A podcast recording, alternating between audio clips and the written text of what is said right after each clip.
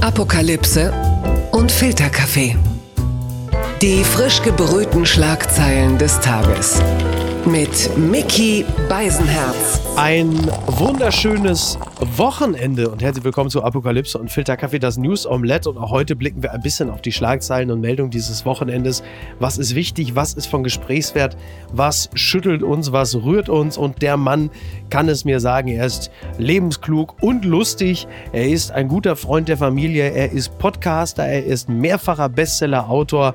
Er ist äh, Bühnencomedian. Äh, eigentlich ist er also alles. Und was er noch ist, wird er mir höchstwahrscheinlich gleich verraten. Herzlich willkommen, Till Hoheneder. Michael, ich Ja. grüße dich, mein Liebling, der du mir in den letzten Wochen so viel Sorgen bereitet hast. Da Ja. passe ich mal einmal nicht auf. äh, da halte ich Ja. mal einmal meine schützende Hand nicht über dich und dann passiert da wieder gleich sowas. Ich grüße dich, mein Lieber, und freue mich, dass ich mal wieder in deinem News Omelette zu Gast bin. Das macht ja immer sehr viel Spaß. Ja, Und, allen äh, anderen auch. La- Lass mich doch mal eröffnen mit einer Götz-Georgen-Formulierung. Du frag mich doch mal nach meinem Buch, du Arsch.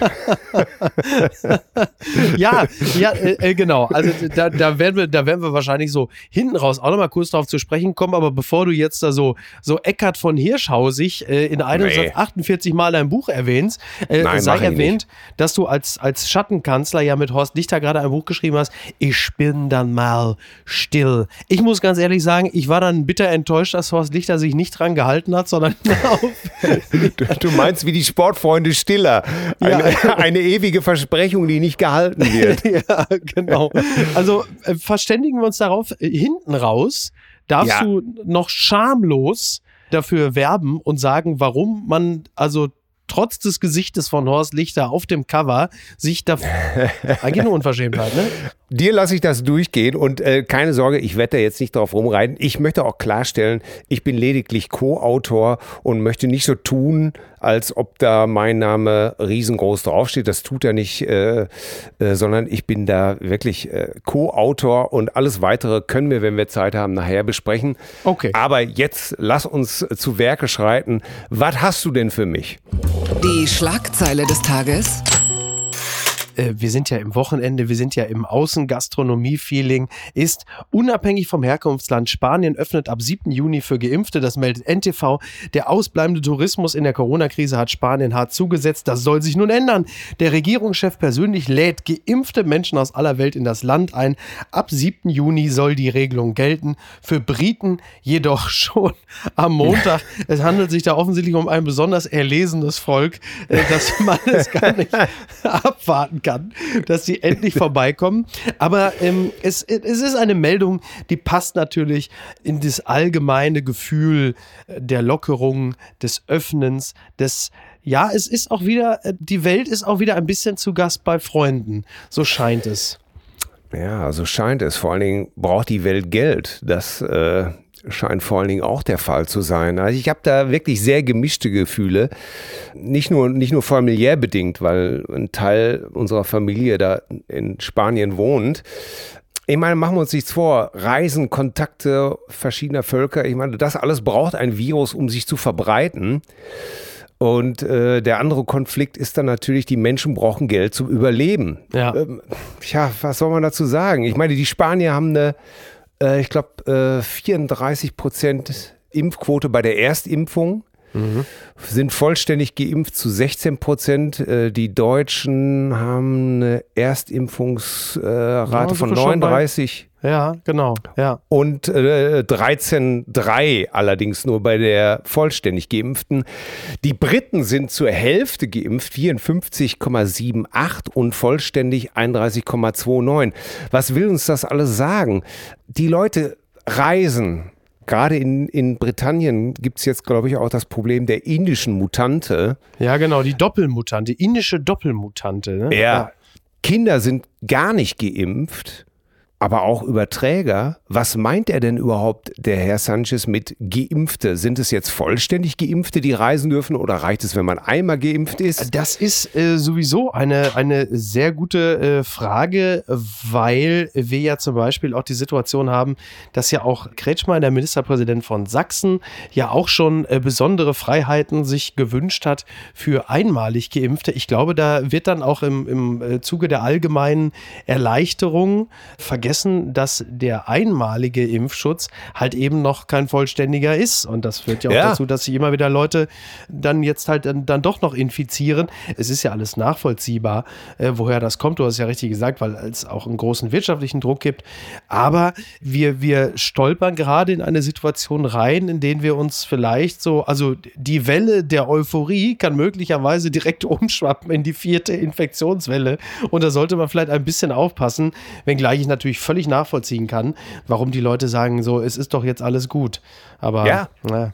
Das ist es eben halt. Und äh, bei den Briten, die sind ja hauptsächlich mit AstraZeneca, glaube ich, geimpft. Mhm. Da weiß man doch auch, glaube ich, glaube ich, noch gar nicht so richtig, ist das gegen die indische Doppelmutante überhaupt geeignet? Äh, bei BioNTech vermutet man das ja schon eher, aber wie du auch gesagt hast, man vermutet und man darf eben halt nicht vergessen, selbst mit Erstimpfung kommst du doch als Überträger in Frage. Und ich frage ja. mich, ob dieser ganze, ja, es bleibt da einfach beim Konflikt. Ne? Also wir, ich habe für mich entschieden, ich werde nicht nach Spanien reisen mhm. mit der Familie, weil mir das alles eben halt irgendwie zu heikel vorkommt und ja, das klingt jetzt so doof, aber ich hoffe, du verstehst das richtig. Ich verstehe weil, das komplett. Weil klar. ich irgendwie Verantwortung übernehmen will. Für mich selber auch, für meine Familie, weil ich, ich möchte niemand irgendwie äh, in Bedrängnis bringen oder möchte irgendwann ja. in ein Land ja. reisen und irgendwas hinterlassen oder irgendwas mitnehmen. Ja, absolut, nein, absolut nachvollziehbar. Übrigens, äh, weil du gerade AstraZeneca ansprachst, bevor wir gleich zum nächsten Thema kommen, das vielleicht noch als kleine Information. Es ist so, das Ärzteblatt hat geschrieben, dass das sogenannte heterologe Impfschema offenbar mit besonders starker Immunantwort assoziiert wird. Soll heißen, heterologes Impfschema bedeutet, wenn du zwei Impfstoffe mixt, das war ja lange Zeit nicht ganz klar. Also nehmen wir den konkreten Fall, du hast die Erstimpfung mit AstraZeneca und mhm. haust dir danach BioNTech rein, dann hast du äh, spürbar mehr vorübergehende Nebenwirkungen. Äh, als Ausgleich dafür gibt es aber wohl eine besonders starke Immunantwort, also deutlich stärker. Äh, darauf ja. weisen die Zwischenergebnisse einer spanischen Studie hin, da sind die Spanier auch wieder. Und das ist natürlich sehr beruhigend, unter anderem auch für Horst Seehofer, der ja, äh, äh, wenn ich mich nicht irre, wobei hat er sich nicht sofort mit BioNTech, ich glaube, der hat sogar, weil ich dachte erst, der hat doch Astra verweigert. Er hat Astra verweigert, hat gesagt, das mache ich nicht. Genau, genau. Das, das mache ich ja, nicht. Ja, ja. das ist, äh, ja. das ist interessant. Ich habe das äh, spontan die Promenadenimpfung genannt. ja, damit meinst du jetzt nicht die spanische Promenade, auf der du dann entlang gehst, oder? Äh, von Promenadenmischung. Mhm. Man sagt das ja auch tatsächlich bei Hunden, dass, ähm, ja, ja. Äh, dass das dann besonders robuste Tiere sind. Ne? Genau. Und das ist sozusagen das Beste von allen. Das kennt man noch so ein bisschen äh, von Nutella. Ja. Da war ja auch das Beste aus ein Drittel entrahmter Milch drin. und, und, und das war schon damals, wo ich als Kind gedacht habe, was mag wohl das Beste von ein Drittel entrahmter Milch sein? So, jetzt Tilly, aber jetzt pass auf, da ist aber auch vor allen Dingen auch reichlich Palmöl drin und das bringt uns unweigerlich zu den Grünen. Ja. Blattgold. Baerbock verliert an Zustimmung. Das berichtet der Spiegel. Annalena Baerbock hat bei den Wählerinnen und Wählern offenbar an Sympathie eingebüßt. Beim ZDF Politbarometer sanken die Zustimmungswerte für die Kanzlerkandidatin der Grünen deutlich. Was deutlich bedeutet, wird jetzt erklärt. Es ist wohl so, während sie vor zwei Wochen bei dieser Befragung auf einer Skala von minus fünf bis 5 auf einen Wert von 1,0 kam, lag sie nun nur noch bei 0,5. Das ist der bislang schlechteste Wert. Für mich als Leser einer solchen äh, Umfrage ist der deutliche Abfall jetzt nicht so mhm. dramatisch. Ja? Also von 1,0 auf 0,5. Aber das scheint für das Politbarometer also ein dramatischer Wert zu sein. Auf 1 ist übrigens nach wie vor Angela Merkel. Auf Platz 4 ist Robert Habeck und auf 6 ist Annalena mhm. Baerbock jetzt gerade. So, jetzt ist natürlich die Frage, ist das jetzt ein signifikant markanter Indikator dafür, dass es jetzt mit den Grünen und respektive Annalena Baerbock bergab geht? Ist es eine normale Schwankung? Äh, wo stehen wir denn jetzt gerade? In welcher ja, Phase? Äh, in welcher Phase wir stehen, das ist eine gute Frage, weil, okay, da waren ja jetzt auch noch diese Zahlungen, die sie nachträglich gemeldet genau, 25.000. Äh, ich, ich vermute mal, jetzt werden hektisch ja. die Kontoauszüge der letzten zehn Jahre durchforstet, bis hin zu den, äh, bis hin zu ihren erhöhten Taschengeldforderungen an ihre Eltern, als sie 16 war. Ströbele hat sich auch gemeldet, das moralische Sohn. Ja, ach was. Ja, ich nenne Ströbele ja immer das. Der Bernie Sanders der Grünen, ja. Ja, für mich das moralische Södbrennen aller Kom Sodbrennen, Ströbele. Södbrennen, finde ich in dem Zusammenhang aber auch schön. Ja, das moralische Södbrennen aller komplett transparenten und aufrechten Menschen des Planeten Erde. Ja. Ich habe zu Annalena Baerbock Folgendes mir überlegt. Ich fand das sehr interessant, dass sie äh, gefragt wurde, was dann mit ihren Kindern passiert, wenn sie Kanzlerin wird. Wer, ah, okay. wer denn darauf mhm. aufpasst und äh, ja. der, dass sich darauf gestürzt wurde, dass der Mann das macht. Das fand ich traurig, dass im 21. Jahrhundert immer noch solche Hausmütterchenfragen gestellt werden, mhm. äh, während es jeder achselzuckend hinnimmt, dass die CDU, CSU permanent durch Korruption auffällt und zum Beispiel Frau Giffey geht, Andi Scheuer steht. Ja. Ich meine, die Grünen müssen aufpassen, dass sie nicht dieselben Fehler machen der Konkurrenz. Aber ich habe das Gefühl, es wird immer noch echt mit zweierlei Maß gemessen. Ja, empfindest du das so? Ja. Äh, speziell, es ist ja so, zum Beispiel die Grünen, das ist ja auch relativ, kann man ganz einfach recherchieren. Es gibt keine Partei, die im Internet derartig mit Fake-Memes und faustigen Lügen überzogen wird wie die Grünen. Also ja, jetzt gerade ist eine Menge los. Äh, Grillverbot ja. wird da behauptet. Äh, es gäbe ein Haustierverbot. äh, was weiß ich nicht noch alles. Und das ist alles von Markus Blume von der CSU. Ne? das kommt alles. Das ist nur er. Also das, also ich weiß es nicht. Ja, es, ja. es, passiert natürlich gerade, äh, glaube ich, dass äh, nach dem ersten äh, Hype natürlich sicherlich das kommt, mhm. die Normalisierung. Wir sind aus der Honeymoon-Phase jetzt ein bisschen ja. raus. Ne? Jetzt wird ein bisschen genauer auf das geguckt. Ganz genau. Klar. Das ist auch, das ist auch ja. völlig okay für dich. Ja, ja. Ne? Aber wie gesagt, ich habe manchmal bei solchen äh, Hausmütterchen-Fragen und manchmal bei einigen Sachen so wie Grillverbot, Haustierverbot, wenn sowas da behauptet ja, wird. Eigenheimverbot. Ja, da frage ich mich auch, ob äh, dem Deutschen seine dicke Karre, seine billige Grillwurst und freie Fahrt für bei, freie Bürger wichtiger ist als äh, eine Partei zu wählen, die einen Klimawandel energisch bekämpfen möchte. Naja, ich glaube, das Problem bei dem Klimawandel ist äh, zum einen äh, der Klimawandel an sich. ja, natürlich. Aber vor allen, Dingen, vor allen Dingen hat er natürlich derzeit Pause. Ja, er hat vor allen Dingen nicht so eine Strahlkraft in dem Sinne, als die Folgen nicht so unmittelbar sind äh, wie bei Corona jetzt gerade. Mhm. Das heißt, hättest du jetzt äh, den Durchschnittsdeutschen, dem im Sommer zum achten Mal der Keller vollgelaufen ist und er würde selber verstehen, dass es unmittelbar mit dem Klimawandel zu tun hat, dann wäre auch schneller die Bereitschaft da zu sagen, macht was, Hauptsache irgendwas, dann wähle ich halt die, ja. die dafür sorgen, dass mir der Keller nicht mehr vollläuft. Da aber das immer noch so ein, so ein diffuses Geschehen ist und noch nicht so nah bei uns vor der Haustür steht, äh, gibt es derzeit wenig Argumente für die Klimawandelpartei. Da, da bedeutet es natürlich in erster Linie immer nur, die wollen uns was wegnehmen. Ja. So, kann ich ja auch verstehen. So ja. Ist, ja, ist ja ein normaler Absolut. Menschlicher Reflex, dass man sagt, äh, ich sehe das nicht, ich sehe hier nichts. Warum soll ich denn jetzt äh, mein SUV nicht mehr fahren? Beispielsweise. Ja. Ich meine, es wird natürlich dann teilweise auch immer richtig dämlich, wenn es dann um das Thema Kurzstreckenflugverbot gibt, dann äh, ist sich dann auch ein Friedrich Merz nicht zu dämlich, dann sowas zu schreiben wie, das ist, soll man dann demnächst mit dem Lastenrad nach Mallorca. Also er hat dann auch direkt noch, die hat dann direkt aus Mallorca dann auch wirklich das 17. Bundesland gemacht. Ja, natürlich. Und dann will man es natürlich auch unbedingt missverstehen. Ja. Und da ist natürlich die Union zuvorderst mit ihrer Social Media Abteilung, die sich natürlich lustvoll auf solche Dinge stürzen. Also ich finde, was wir derzeit, ich meine, ich bin wirklich ein großer Freund des Trash und ich gucke mir sowas wahnsinnig gerne an. Andererseits droht dieser Wahlkampf natürlich auch eine fulminante intellektuelle Beleidigung zu werden. Ja. Das ist, äh, nicht ganz. Ja, nicht, wie gesagt, das, ich möchte ja. Frau Baerbock gar nicht in Schutz nehmen. Also äh, klar, die müssen auch hart rangenommen werden, die müssen auf, also fragentechnisch, äh, es muss da auch wirklich transparent zugehen, Klar. völlig richtig. Aber dieses Grün-Bashing finde ich schon äh, sehr fragwürdig, was da zum Teil auf Social Media passiert.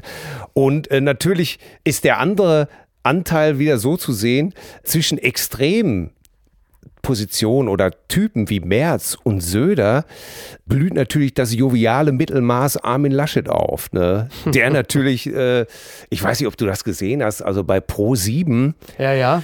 das fand ich, also dieses ominöse Schweigen von ihm ähm, auf die Frage, was er sich denn selber selbstkritisch fragen würde, habe ich auch gedacht, ah, ist das so schwer oder was? Äh, aber er fand es ja. Sie hätten einfach Söder fragen sollen. Oder sie hätten Söder gar nicht fragen müssen. Söder hätte es ihnen schon gesagt. Ja, Naja. da stand in der Süddeutsch, das fand ich sehr lustig, Armin Laschet hat in den Abspann von Pro7 Spezial hineingefragt, schon vorbei. Für die Moderatoren ist so eine Erkundigung kein besonders gutes Zeichen. Das war, Naja, das war dieser super Text von Holger Gerz. Ja, der war ja, ganz toll. Den habe ich ja. äh, wirklich mit Vergnügen gelesen.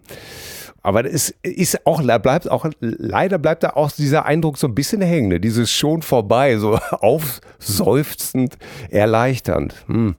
Es wird schwierig. Also ich glaube auch, dass dieser Wahlkampf intellektuell wirklich eine Beleidigung wird, auf jeden Fall. Das gibt's doch gar nicht. Neue Belege für Fahrerüberwachung. Das berichtet die Tagesschau. Lieferando, Marktführer bei Essenslieferungen, speichert laut BR-Recherchen detaillierte Tracking-Daten seiner Fahrer, teils jahrelang. Laut Rechtsexperten könnte dem Konzern eine Millionenstrafe drohen. Ja, es ist so, dass jede Fahrt der vergangenen Jahre festgehalten wurde, sekundengenau. Wann wurde eine Bestellung aufgegeben, abgeholt, abgeliefert? Und das sind wirklich Daten. Es ist so minutiös. Man sieht das ja auch. Also ich gebe ja offen zu, äh, dass ich diese App auch noch dann und wann benutze. Mit so, das ist aber so ein bisschen mittlerweile, also so ein bisschen so das Amazon der Essensbestellung oder Tönnies auf Rädern. Man fühlt sich mittlerweile schlecht. Die Fahrer selber, dieses Eigenlob würde ich mir in diesem Falle gerne ausstellen, seufzen erleichtert, äh, wenn sie dann mich im dritten Stock oder auf halber Höhe, muss man sagen, erreicht haben, weil das Trinkgeld bei mir mal sehr gut ausfällt, weil das für mich so eine Art Ablasshandel ist. Also, dass ich diesen Service in Anspruch genommen habe, macht sich zumindest für die Fahrer immer in sehr gutem Trinkgeld bemerkbar. Nichtsdestotrotz weiß ich natürlich, dass es nicht gut ist, diesen Service generell. Also ich meine, die Boten dort, die werden so schlecht behandelt, dass sie schon neidisch auf Arbeiter in Katar schälen. Das ist ja auch kein Riesengeheimnis mehr. Das gibt es ja bei anderen auch. Ich meine, bei, bei äh, ich glaube, Amazon im Werk pinkeln sie in die Pulle. UPS-Fahrer wissen ähnliches zu berichten. Und jetzt gibt es ja diesen neuen Service, Gorillas nennen die sich. Auch die sind ja wahnsinnig schnell, diese Supermarktkette oder so. Ja. Am Ende läuft es ja doch immer aufs Gleiche raus. Wenn es schnell geht, also wenn irgendjemand die Scheiße für dich macht, die du nicht machen willst, und das geht wahnsinnig schnell, ist die Wahrscheinlichkeit relativ groß, dass derjenige, der deine bestellten Dinge von A nach B bringt, höchstwahrscheinlich darüber jetzt äh, sich keine Wohnung in der Innenstadt wird leisten können. Oder habe ich da einen Denkfehler gemacht? Nein, nein, nein, nein, nein, nein, nein. Ich meine, klar, viele versuchen es nach Elite-Partner, nach Lavu und Tinder auch mal mit Lieferando. Das ist richtig. Das ist, äh, ne, klar, jetzt mal pizza.de, Lieferando, da wird ja wenigstens ein Hunger gestillt. Äh, Wenigstens das Essen ist gut. ja, meine Frau und ich haben uns ja vor ein paar Wochen für viel Geld im Darknet diese orangefarbenen Lieferando-Jacken bestellt. Und seitdem ist die Ausgangssperre in Hamm kein Thema mehr für uns. Also wir kommen, äh, ich habe schon gesagt, wir bleiben dieses Wochenende mal zu Hause. Ich kann einfach nicht mehr. Ja. Es ist, ey, ich meine, mich wundert das alles nicht. Es ist A, so wie du gesagt hast, wenn einer deine Scheiße wegmacht und ja, dann geht es meistens nicht besonders edel und hehrer zugegen. Ja. Die Aufzeichnungen, das wundert mich auch nicht. Die Technik gibt das her und der Arbeitgeber will natürlich exakt genau wissen, Klar. was die Leute machen, weil so kann er sie natürlich auch besser ausbeuten, knechten, rannehmen. Profitmaximierung nennt man es, ne? Ja, natürlich. Ey, Ich weiß es noch, als wir damals Zivildienst gemacht haben beim Roten Kreuz Behindertenfahrdienst, Ja. da hatten wir natürlich auch Funkgeräte und so. Und damals war das noch einfach. Ja. Da hast du die Dinge einfach auch gemacht. Da hast die erste Fahrt gemacht, hast das Ding ausgemacht, hast sie an den Rand gestellt und hast erst mal ein Brötchen gegessen. Heute natürlich unmöglich, ne? Ja, ja. weil auch da die Technik ganz woanders ist und mich wundert das alles nicht, ey. Vielleicht ist es auch da, vielleicht ist die Lösung das, was du gesagt hast, dass man sich am besten selbstkritisch rannimmt und sagt, äh, vielleicht mal nie allzu viel bestellen. Ne? Darauf achten, dass man äh, nachhaltig handelt. Besser wär's, ja. Und das bringt uns hierzu. Das gibt's doch gar nicht. NBC 12 meldet, Goodwill stores have a message, please stop donating trash. Across the country, thrift stores have been flooded by household items, the offerings of people who have been homebound for months and are eager to clear out some of their Possessions. Ja, der lange Rede, kurzer Sinn. Also Goodwill Stores, das sind so, das ist die Heilsarmee im Grunde genommen. Ja. Und die haben gesagt, Leute, äh, das ist ganz lieb, aber nur weil ihr jetzt ewig zu Hause wart und äh, so Marie Kondo-mäßig euch von dem größten Müll trennen wollt, müsst ihr ihn jetzt nicht irgendwie im Sinne äh, der falsch verstandenen Mitmenschlichkeit bei uns abladen. Also es ist dann auch wirklich so, dass äh, das dann auch nichts mehr damit zu tun hat, dass es Dinge sind, die man dort abgibt, mit dem andere noch was anfangen können, sondern es ist wirklich einfach Sperrmüll, würde man sagen. Ich meine, früher, ne, dafür, also Sperrmüll loswerden, dafür gab es nochmal Ebay Kleinanzeigen. Ne? Till? Ja, natürlich. Oder? So. Ja, aber ich meine, wir kennen das, ich meine, wer kennt das nicht, ne? Äh, Sperrmüll steht an der Straße. Man stellt was dazu und plötzlich sagt eine Stimme neben dir, hör mal, äh, das ist kein Sperrmüll, wir ziehen um. äh, da, da hat man natürlich auch schon äh, manches Mal äh, peinlich äh, alles wieder zu Hause in die Garage gestellt. Aber ich, ich kenne das Problem. Auch damals beim Roten Kreuz haben die Leute Sachen abgegeben, wo ich mich wirklich ernsthaft gefragt habe, Leute, das ist nicht euer Ernst. Ja, ja. Ich meine, wer soll das denn noch anziehen? Ja, das, das war ja übrigens bei der, also auf der Hochzeit der Flüchtlingskrise ja auch ein, ein viel beobachtetes Phänomen, dass äh, die Leute äh, anfingen, dann also wirklich, also ich sag's jetzt auf, also abgefurzte Unterwäsche da abzugeben und wirklich, also Ja, also wirklich, wirklich. die die abgeranztesten Spielzeuge und und äh, wirklich Schrott, einfach Schrott. Ja, scham und Schamlos. schamlos und dann noch im, im besten äh, Gewissen, wie edel Für man doch die ist reicht's. oder sowas. Für die ne? reicht's. Ja, Ja. äh, sorry, ich meine, du und ich, äh, uns geht's wirklich gut und unseren Kindern Gott sei Dank auch. Ich habe mir angewöhnt, das mittlerweile zum Beispiel ins Frauenhaus zu bringen. Ja. Klamotten, äh, Sachen, die hier gut sind oder die Kinder, wie schnell wachsen die aus den Schuhen raus? Ja. Und wenn das alles gut ist oder Spielzeug auch, ich bringe das einfach ins Frauenhaus, da weißt du einfach, dass es nicht vertickt wird, Ja. dass es äh, äh, da ankommt, wo es richtig ist. Und ähm, Leute, wirklich, ey, wenn ihr was abgeht, achtet doch mal ein bisschen darauf, ob ihr das selber annehmen Genau. würdet. Und wenn es der größte Schrott ist, dann macht's doch einfach im, wie in Berlin, stellt's an die Straße, macht ein kleines Schild dran zu verschenken. das ist in Berlin, das ist in Berlin speziell ganz beliebt. Da ist es wirklich so, da, da steht der schlimmste, also der allerschlimmste Schrott einfach wirklich so sperrmüllmäßig an der Straße mit einem liebevollen kleinen Schild zu verschenken, wo du sagst, ja, äh, Ja. danke. ganz freundlich. er ist halt, er ist halt rustikal, Ja. der Berliner. Das muss man, muss man ihm lassen. Ich dachte, du wärst längst tot.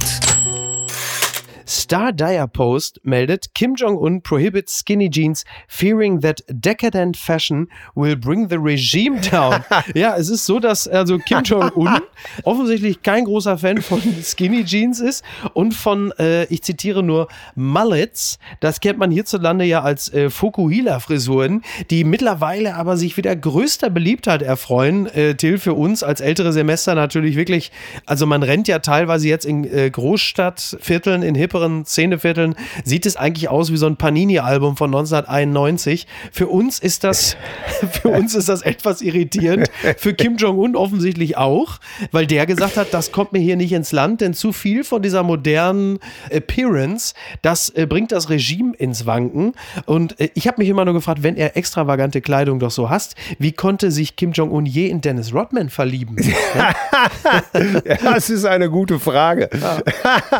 Ja, äh, ähm, ja, Kim.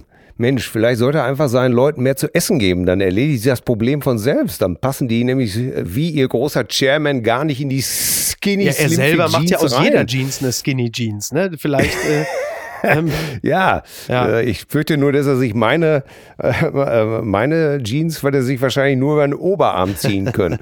das ist natürlich für, für, ich meine, bei uns ist das ja so, der alte Rockstar, da sagt Udo Lindenberg schon gesagt, kann ruhig eine Wampe haben, Hauptsache einen kleinen Arsch und zwei dünne Porrepiepen in der Ja, oder wie Skinny Lemmy Jeans, in der ne? Spätphase dann sogar unter der Skinny Jeans äh, noch eine Pampers, die sich immer deutlicher abzeichnete, hat auch was. Ja. Ja. Ja, weil er ja nicht mehr Genau. gehen konnte. Er wurde, ja- er wurde ja, glaube ich, irgendwo war er doch mal bei, bei TV Total bei diesem Stocker-Rennen und da hatten sie ihn auf so einem Lastwagen festgeschraubt, weil er da auch nicht mehr runterkam, raufkam. Also hat man gleich beschlossen, ihn da oben irgendwie drauf festzuschrauben. Und wahrscheinlich, ja, jetzt konnte er dann auch nicht, das Dixie-Klo konnte man ja auch nicht da drunter bauen und so. Und ich schätze, da ist das mit der Windel aufgekommen. Ich sag's mal so, an Skinny Jeans ist unser Gesellschaftssystem jedenfalls nicht korrumpiert Nein. worden. Soweit ich weiß, tr- tragen Banker und Abgeordnete äh, Anzug und Ja, Krawatte. das ist richtig. Skinny Jeans äh, sieht man eigentlich vornehmlich immer im äh, Sport 1 Doppelpass. Äh, unglücklicherweise bei immer älteren Männern mit einer gewissen Plauze, die aber dann sich dann doch nochmal so in die graue Skinny Jeans zwängen mit Sneakers garniert. Wo, also ich muss ja für mich jetzt auch langsam mal so einen Plan für die zweite Lebenshälfte finden und habe also für mich auch, äh, Ja. habe mit mir selbst ausgemacht, also spätestens wenn ich 50 bin, Klammer auf, ich bin noch lange keine 50, Klammer zu, ähm, auch wenn, auch wenn es so Du unterschiedliche Arsch. Das geht doch alles gegen mich. Das reicht ich mir habe gesagt, ich werde einfach irgendwann nur noch einfach immer Anzug tragen. Ich werde mir einfach immer nur einen Anzug anziehen und dann machst du nie was falsch, weil irgendwann wird es echt schwierig. Ja, witzig, dass du das gerade sagst, weil ich habe neulich wirklich auch zu meiner zauberhaften Frau gesagt, äh, weißt du, worauf ich mal richtig Bock hätte? Auf einen gut sitzenden Anzug. Ja, ja. Da kommt auch tatsächlich die Sehnsucht nach mir immer Ja. öfter auf. Ansonsten muss ich dir ganz ehrlich sagen, ich habe mich wirklich von diesen Stilfragen entkoppelt, weil Das haben, aber Till, das haben wir doch schon alle gesehen, das wissen wir doch. ja, natürlich, ja. Und ich gönne dir den Witz auch. Aber für mich ist sowieso jedes Fettnäpfchen nach links und rechts. Ja, ist stimmt. egal, ich bin über 50. Da lauert vor dir ein Fettnäpfchen, Ja, hinter dir der eine brüllt zu alt, der andere brüllt Ja. zu jung, zu eng, zu weit. Super, das ist eine super Überleitung. Fettnäpfchen zu alt und Fettnäpfchen hierzu. Die unbequeme Meinung. Erspart euch die Schnappatmung. Thomas Gottschalk hat einen Gastbeitrag in der Süddeutschen geschrieben, äh, in der Reihe äh, Was folgt. Ich selber hatte ja auch schon das Glück und äh, quasi eine, äh, eine nach sich ziehende Geschichte mit Martin Semmelrogge. Sie ging gut aus. Liebe Grüße an dieser Stelle. Ja. Und Tommy Gottschalk hat einen Text geschrieben über das Thema Corona und was folgt in der Kunst. Und er hat sich ein bisschen damit befasst, dass er so als Vertreter der älteren Generation teilweise nicht mehr so richtig mitkommt äh, mit dem, wie es jetzt gerade so zugeht. Natürlich auch Beispiel Twitter und so. Er schreibt dann, also ich, ich finde es ein amüsanter Text. Er schreibt, ein Leben lang konnte ich es mir leisten, den jeweiligen Stand der Dinge nur so weit zur Kenntnis zu nehmen, als meine Komfortzone der Fröhlichkeit es zuließ. Dabei habe ich gedacht, wer den sauren Regen, die Volkszählung und Inge Meisel überlebt hat, dem kann nichts mehr passieren. Und dann setzt er sich halt sehr damit auseinander, wie teilweise gnadenlos und unversöhnlich die Dinge bei Twitter kommentiert werden und äh, halt im Grunde genommen jeden Tag irgendwas anderes mit einer unglaublichen Vehemenz äh, und Dringlichkeit besprochen wird. Und er, er boomert da natürlich ein bisschen rum, aber im Kern kann ich total nachvollziehen, was er sagen will. Er, Im Grunde genommen wirbt er nur ein, um ein bisschen Milde Ja, so, ja. Das habe ich, das habe ich da schon raus. Also es war jetzt auch nicht schwer, das rauszulesen. Ja. Er hat auch geschrieben, er hat sich natürlich auch nochmal äh, befasst mit der Causa äh, Hendrix. Ich saß ja daneben. Ich bin kein Oh Rassist. Gott, oh Gott. Ey, da, ey, da war ich aber kurz davor, den Fernseher einzutreten, ey. Da, ey. Meine Ja, ja. Güte. Ey, da ich, wollte ich auch wirklich ins Fernsehen reinschreiben. Gottschalk ist dir die Blondiercreme ins komplett ins Hirn Ja, ja, gezogen. aber er sagt was, auch, ey? also, äh, dass ich wichtigtuerisch ein Foto von diesem Auftritt gepostet hatte, zeigt nicht nur meine mangelnde Sensibilität, sondern auch meine kindliche Verehrung für den Gitarrengott. Äh, also, kindliche Verehrung für den Gitarrengott, die lasse ich ihn ja noch durchgehen. Weißt du, ich habe gestern einen Film gesehen, Ja. den ich über alles liebe, nämlich äh, Remember the Titans, Deutsch gegen jede Regel, basiert auf einer wahren Geschichte. Anfang der 70er, 71 hat ein schwarzer Trainer ja, eine äh, gemischte Baseballmannschaft aus Schwarz und Weiß Ja. übernommen, die nicht, die nicht gemischt werden wollten. Ja. Und äh, das Ganze geht gut aus. Ich kann den Film wahnsinnig gut empfehlen, besten Gewissens. Und äh, es war eine Szene drin, wo der aufgebrachte weiße Mob Steine durch sein Fenster geschmissen hat. Äh, Denzel Washington verkörperte den äh, schwarzen Trainer. Ja. Und zu Gast hatte er von seinem weißen Co-Trainer die Tochter und der flippte dann irgendwie aus und sagte, ja, Sie müssen sich auch mal zurücknehmen hier, äh, weil äh, wenn meine Tochter dann bei Ihnen ist und dann können sowas und dann sagte der einfach nur, tja, welcome Ja. to my world. Ja. Und das ist der Punkt irgendwo. Ne? Es geht nicht um die kindliche Verehrung für den Gitarrengott. Nein, natürlich nicht. Es geht nämlich darum, dass, dass wir uns einfach nicht klar sind, was das bedeutet, als Schwarzer durch die Gegend Ja, zu laufen. absolut. Also äh, das wurde danach ja nun auch dann Ne? reichlich, also nicht ausreichend, aber reichlich Ja. besprochen. Ähm, Ich denke, da hat auch er bestimmt Absolut. äh, nochmal den einen oder anderen Erkenntnisgewinn gehabt. Da bin ich mir ziemlich sicher.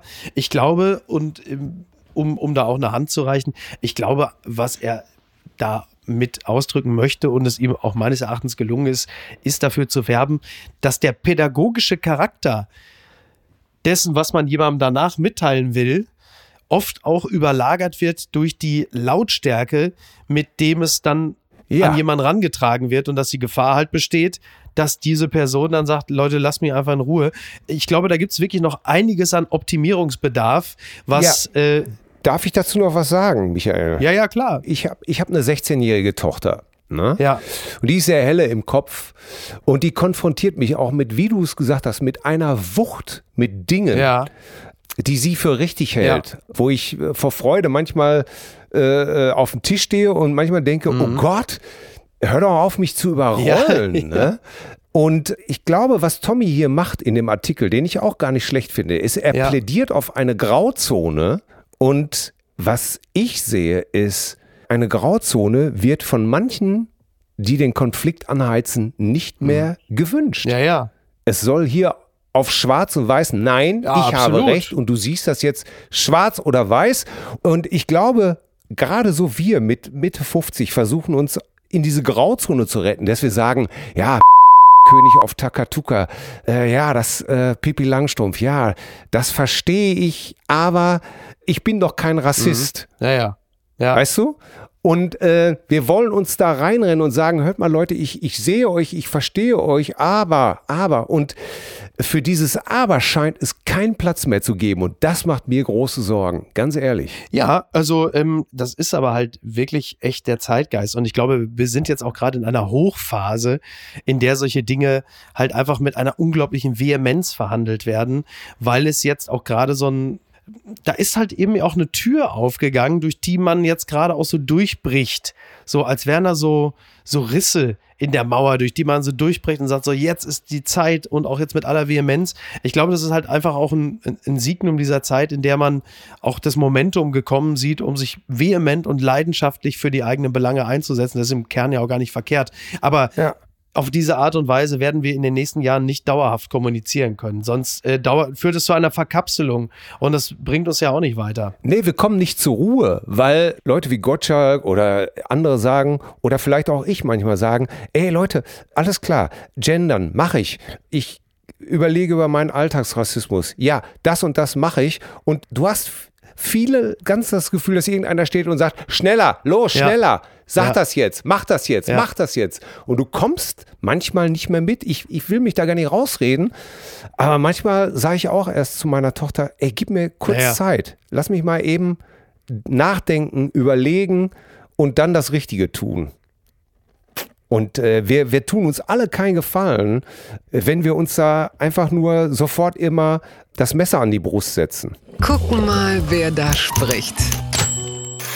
Äh, beziehungsweise zum letzten Mal spricht Karl-Heinz Kaas geht in Rente, einer der Sprecher äh, bei der ARD-Bundesliga-Konferenz. Karl-Heinz, ich habe immer seine Stimme, ich habe immer, äh, ich verbinde einen Namen eines Spielers immer mit ihm und das ist André Kramaric. André Kramaric macht es 1 zu 0 für die TSG gegen den großen FC Bayern. Karl-Heinz Kaas, das ist so eine dieser Stimmen, äh, die man irgendwie so, so nebenbei nebenbei auch mal gehört hat, Bundesliga-Konferenz, es ist der letzte Spieltag. Ein paar Leute verabschieden sich. Eben dieser Karl-Heinz Kaas, aber auch äh, Manuel Gräfe, der äh, Schiedsrichter, aber auch Sami Kedira zum Beispiel, großer Fußballer und auch Yo. Hermann Gerland, legendärer äh, ja, Ah. also legendärer Co-Trainer äh, beim FC Bayern war jetzt, glaube ich, zuletzt auch nochmal, ich glaube, 20 Jahre jetzt nochmal da oder waren schon 30, man kommt auch durcheinander. Tiger Gerland Ja. war für mich Tiger war Gerland. für mich immer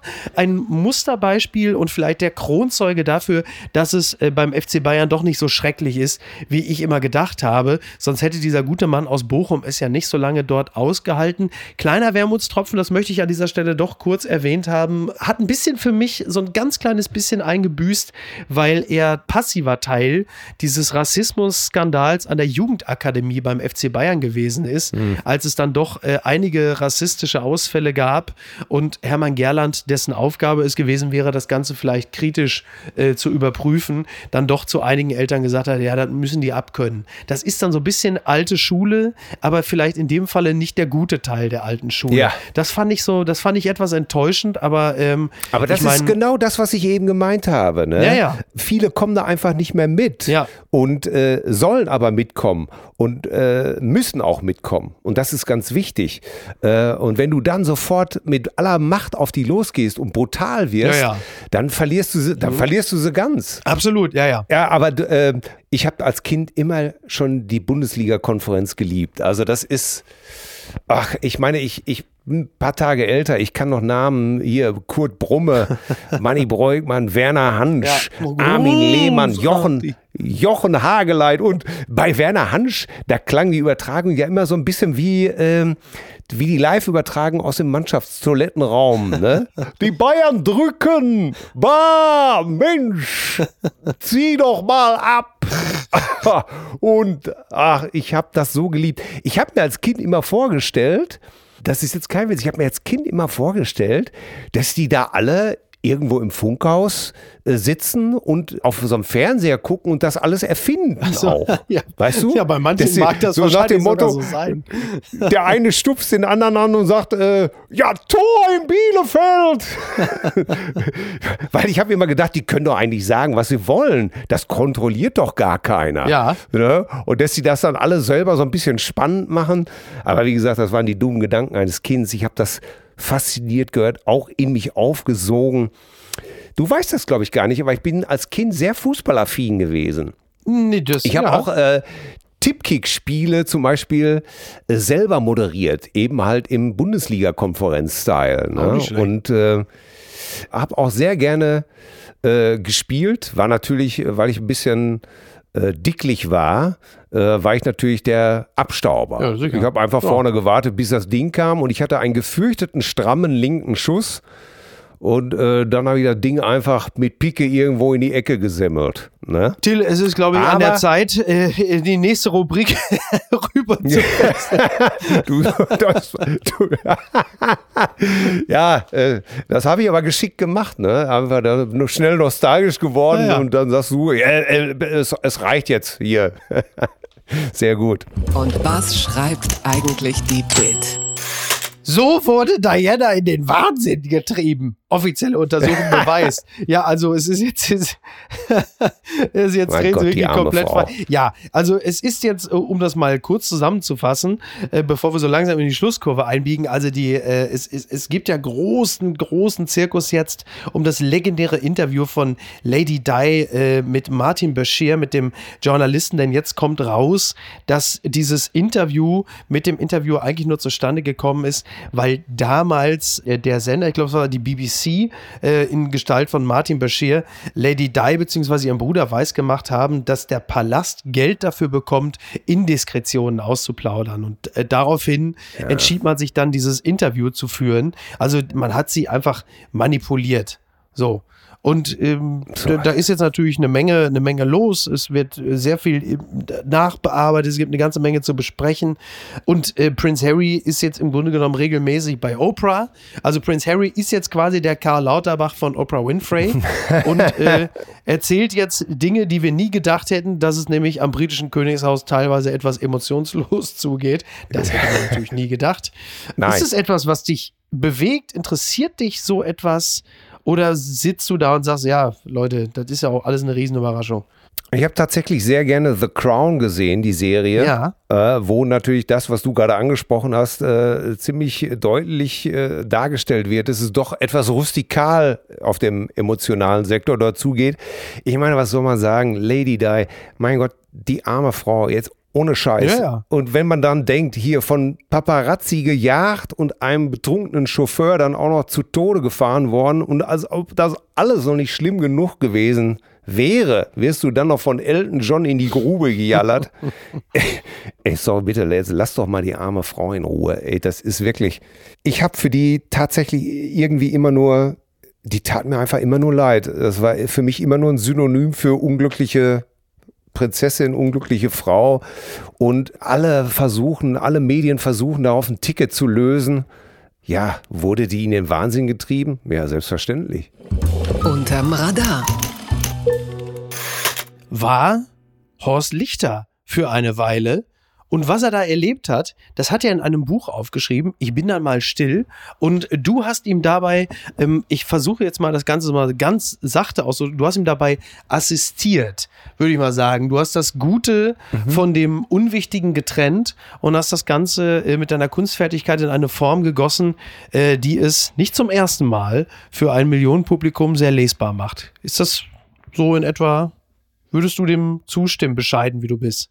Ähm, ja, ich bin in der Form wirklich bescheiden. Äh, solche Biografien basieren oft auf Interviews und Interviews, die man hinterher in Transkription bekommt, sind einfach ein Silbensalat, äh, weil man permanent absetzt, abschweift und man kann das nicht einfach, man kann nicht sagen, oh, äh, ich veröffentliche sozusagen einfach die Interviews, sondern man muss diesen Silbensalat wieder zusammensetzen.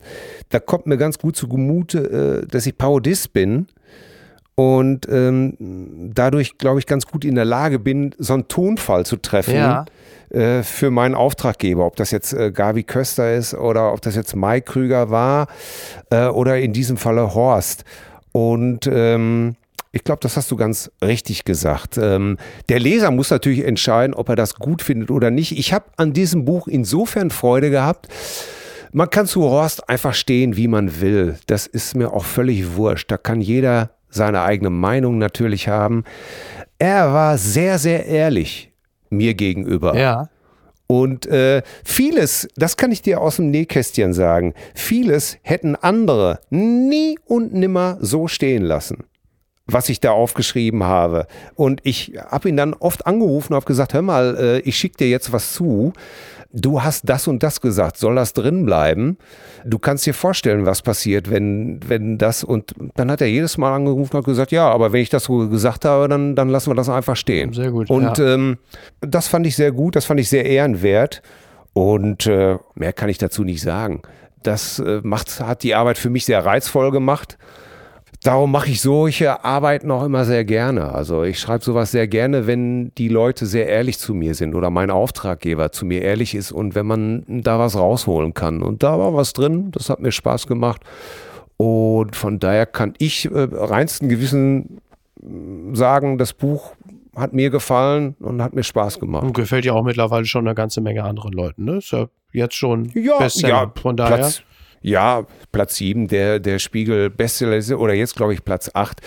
Aber sagen wir es doch mal so, Micky, wichtig ist doch, dass einem die Arbeit Spaß macht, oder? Oder dass man das Gefühl hat, es ist einigermaßen lauter zugegangen. Ja. Äh, was ja nicht immer einfach ist im Showgeschäft.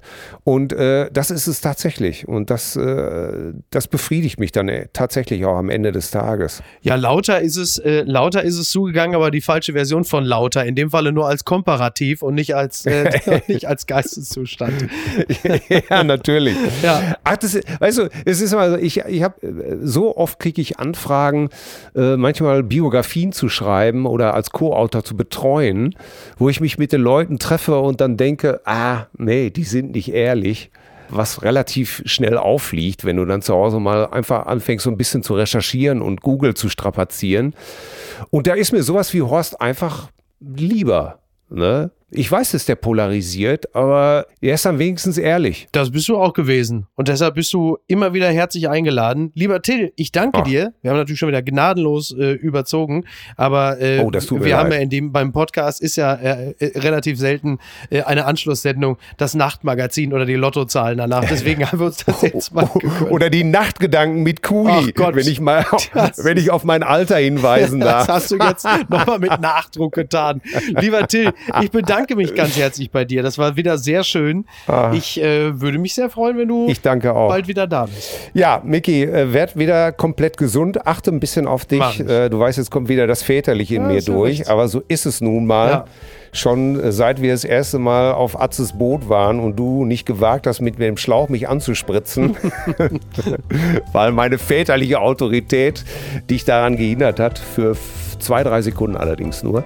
Äh, bitte werd wieder komplett gesund, achte auf dich. Mach ich. Und vielen Dank, dass ich äh, zu Gast sein durfte. Das hat Bis mir sehr bald. viel Spaß gemacht. Mach's gut. Schönes Wochenende. Ciao. Ciao. Tschüss. Tschüss.